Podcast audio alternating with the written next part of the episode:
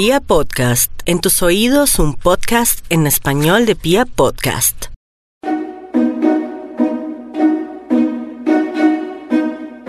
Había una vez un mercader que debió emprender un viaje muy largo. Antes de partir, dejó al cuidado de su mejor amigo un cofre lleno de monedas de oro. Pasaron unos pocos meses y el viajero regresó a casa de su amigo a reclamar su cofre. Sin embargo, no se encontraba preparado para la sorpresa que le aguardaba. Te tengo muy malas noticias, exclamó su amigo. Guardé tu cofre debajo de mi cama sin saber que tenía ratas en mi habitación. ¿Quieres saber qué pasó exactamente? Claro que me interesa saber, replicó el mercader. Las ratas entraron al cofre y se comieron las monedas. Tú sabes, querido amigo, que los roedores son capaces de devorarlo todo. Qué mala suerte la mía, dijo el mercader con profunda tristeza. He quedado en la ruina por causa de esa plaga. El mercader sabía muy bien que había sido engañado. Sin demostrar sospecha, invitó a su mal amigo a cenar a su casa al día siguiente.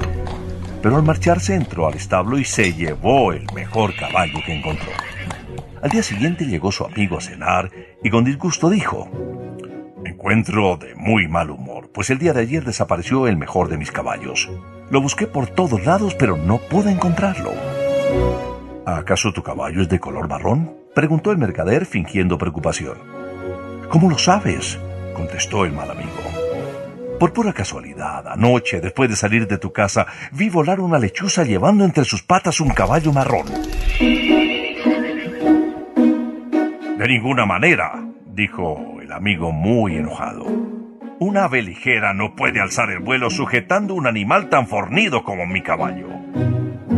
Claro que es posible, señaló el mercader.